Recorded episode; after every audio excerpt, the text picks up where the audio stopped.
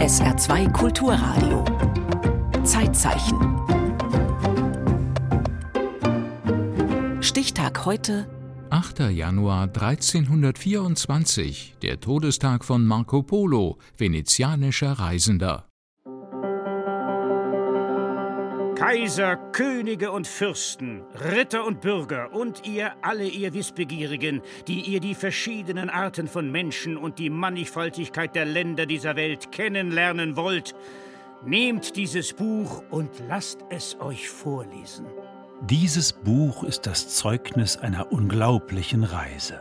Messer Marco Polo, ein gebildeter, edler Bürger aus Venedig, erzählt hier, was er mit eigenen Augen gesehen hat. Dieses Buch. Es handelt nur von wahren Begebenheiten.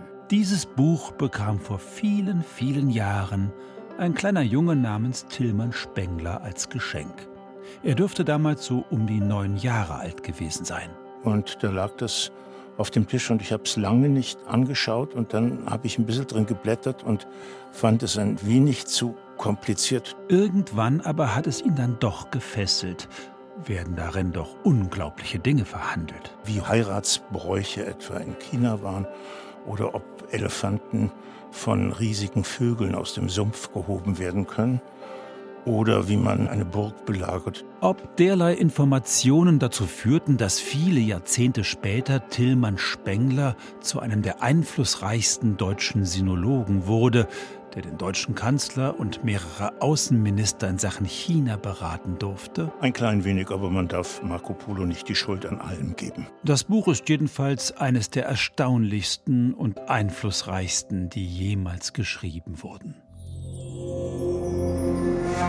Ihr werdet erfahren, wie sich Großarmenien, Persien, die Tatarei, Indien und viele andere Reiche voneinander unterscheiden. Erzählt wird die Geschichte Marco Polos, des bis heute bekanntesten Weltreisenden. Denn ihr müsst wissen, seit der Erschaffung unseres Urvaters Adam gab es keinen Christen, keinen Heiden, keinen einzigen Menschen, der so viel wusste und erforschte wie Messer Marco Polo allein. Spricht da einer in der dritten Person lobhudelnd über sich selbst? Nein, der Erzähler des Buches ist ein gewisser Messer Rusticello da Pisa.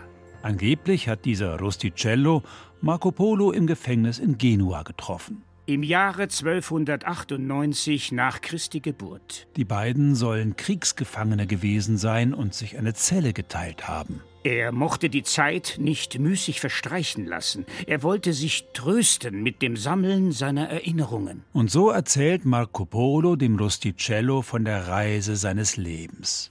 Sie beginnt mit dieser Vorgeschichte. Messer Nicolao Polo. Das ist Marco Polos Vater. Und Messer Maffeo Polo. dessen Bruder, also Marco Polos Onkel. Beide sind aus Venedig, aber ständig auf Geschäftsreise.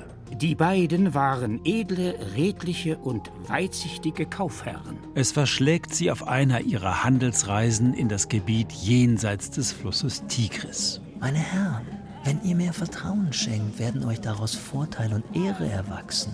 Und dann unterbreitet ihnen dieser Fremde ein seltsames Angebot. Der oberste Herrscher der Tataren hat noch nie einen Lateiner gesehen. Also einen Westeuropäer. Daher kann ich euch versichern, dass er sich freuen wird, wenn ihr mit mir an seinen Hof kommt. Onkel und Vater nehmen das Angebot an. Sie reisten mit dem Gesandten in nordwestliche Richtung. Ein Jahr lang waren sie unterwegs. Erst dann erreichen sie den Hof des Kublai Khan. Der oberste Herrscher, der über alle Tartaren der Welt regiert. Als Tartaren bezeichnen Marco Polo und seine Zeitgenossen die Mongolen, ein kriegerisches Reitervolk aus den Tiefen Asiens. Man hat damals nicht freundlich auf Tataren geschaut, man war immer nur verwundert. Im späten 12. Jahrhundert tauchen sie erstmals in Europa auf. Ihr Name leitet sich ab von einem Wort aus der Mandschurei. Tatame, Bedeutet, den Bogen spannen, schießen. die Europäer machen aus diesem fremden Wort, Tartarus, was eigentlich die Bezeichnung der griechischen Unterwelt ist. Natürlich gab es eben dann auch schon die Vorstellung, dass diese Tataren, dass diese fürchterlichen Kämpfer, die so gut reiten konnten und die so gut mit Pfeil und Bogen umgehen konnten, dass die praktisch ein anderes Antlitz des Teufels seien. Was wollen diese fremden Krieger? Wer sind sie? Vater und Onkel Marco Polus müssen entweder sehr verzweifelt oder sehr mutig gewesen sein, als sie dem unbekannten Fremden an den Tartarenhof Kublai Khans folgten.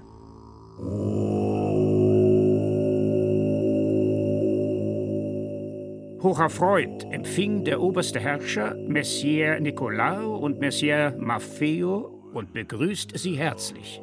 Und mehr noch, Kublai Khan interessiert sich für das Christentum.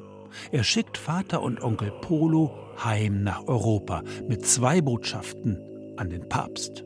Der Großkhan bittet den Heiligen Vater, er möge ihm etwa 100 christliche Gelehrte schicken. Sie sollen ihm und seinem Volk vom Christentum berichten.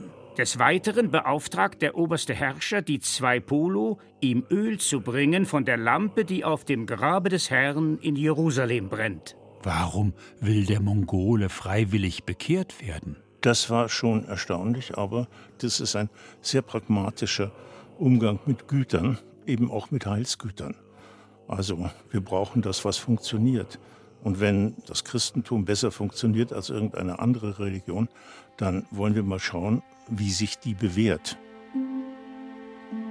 Drei Jahre dauert die Rückreise vom Hofe des Kublai Khan ans Mittelmeer. Wieder zu Hause in Venedig erfährt Messier Nicolao, seine Frau sei gestorben und habe ihm einen 15-jährigen Sohn mit Namen Marco hinterlassen. Weitere historische Details aus der Jugend des Marco Polo erfahren wir nicht, wie wir überhaupt jenseits seines eigenen Berichts wenig über ihn wissen. Beklagenswert wenig. Also man weiß ein bisschen über die Familie, die wohl ursprünglich aus Dalmatien stammte. Aber selbst das ist nicht wirklich gesichert. Zwei Jahre warten die Polos, bis sie erneut gen Osten aufbrechen. Der jetzt 17-jährige Marco darf Vater und Onkel auf dieser zweiten Reise zum Großkhan begleiten. Der Grund, warum sie so spät wieder losziehen? Der Papst ist gestorben und bis zur Wahl eines neuen dauert es.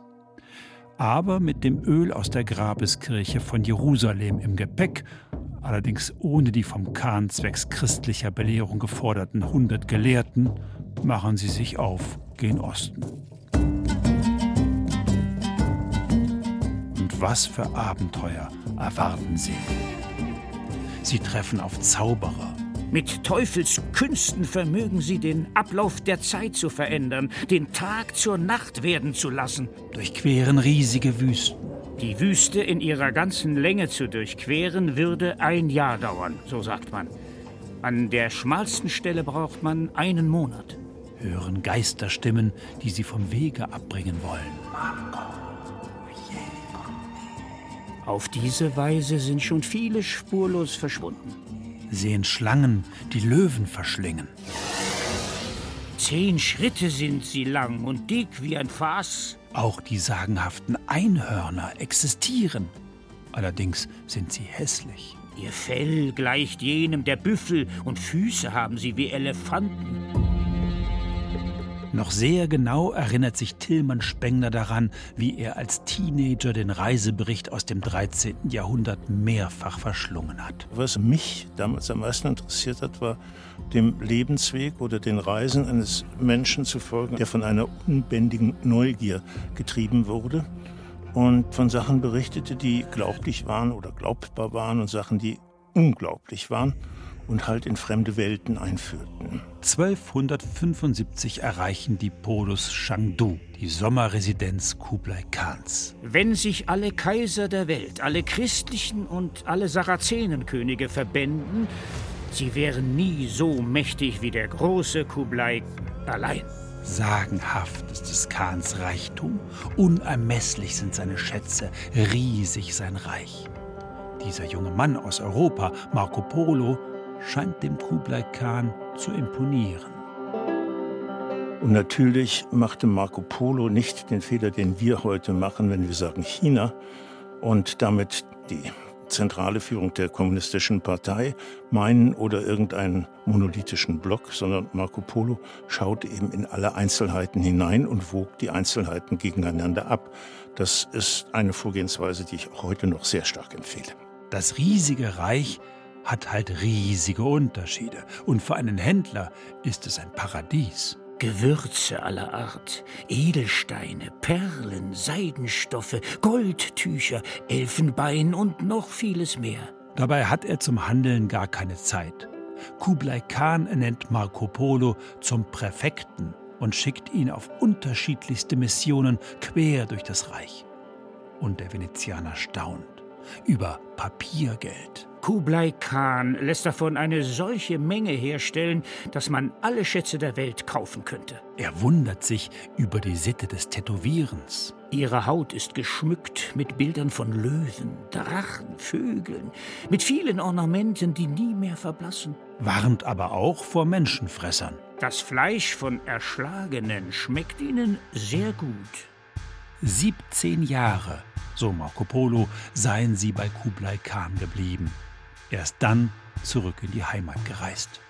Wobei auch auf der Rückreise über den Seeweg auf jeder Insel neue Wunder warten.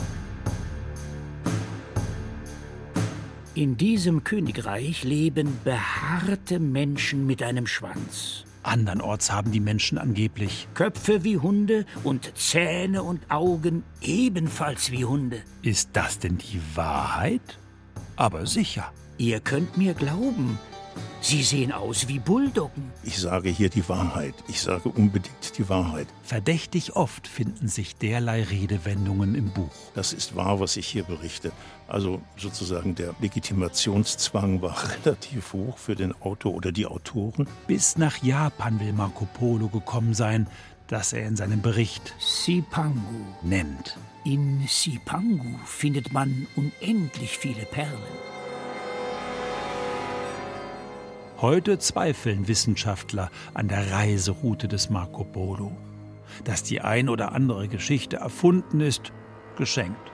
Aber es gibt sogar die These, der Venezianer sei nie in China gewesen. Das sind so Indizien, die sagen, es ist erstaunlich, dass jemand nach China gereist ist, und zwar über den Landweg, der die chinesische Mauer nicht bemerkt hat. Tatsächlich wird dieses gigantische Bauwerk nirgendwo erwähnt. Hinzu kommt, die Mongolen haben wie die Chinesen sorgfältig Buch geführt über ihre Hofhaltung. Nur der Besuch eines Europäers namens Marco Polo wird nirgends erwähnt. Und dann diese doch arg konstruierte Entstehungsgeschichte zum Buch. Ursprünglich ging ja die Geschichte so, Marco Polo kommt zurück, mustert dann auf einem Kriegsschiff an, gerät in Gefangenschaft und in der Zelle erzählt er seinem Zellnachbarn, die ganzen Geschichten. Dieser Zellennachbar ist der Erzähler des Buches. Ich, Meister Rusticello, werde alles ganz getreu darstellen, wie es Messier Marco Polo sagt und beschreibt. Meister Rusticello aber ist kein Unbekannter in der damaligen Zeit. Er ist ein geschätzter Autor von Ritterromanen. Die sind frei erfunden, bedienen sich aber oftmals derselben Redewendungen wie der angeblich wortwörtlich von Marco Polo diktierte Reisebericht. Das sicherlich Wichtige daran ist, dass sich da tatsächlich der Kaufmann Marco mit dem Herrn Rustichello zusammengetan hat und die Geschichte erzählt hat. Am 8. Januar 1324, heute vor 700 Jahren, starb Marco Polo in Venedig. Ein späterer Chronist behauptet, auf dem Sterbebett habe ihn der Priester dazu gedrängt, all seine Lügen nun doch endlich einzugestehen, damit ihm das Himmelreich zuteil werde. Marco Polo aber habe geantwortet, Ich habe nicht die Hälfte von dem erzählt, was ich wirklich gesehen habe, denn sonst hätte mir niemand geglaubt.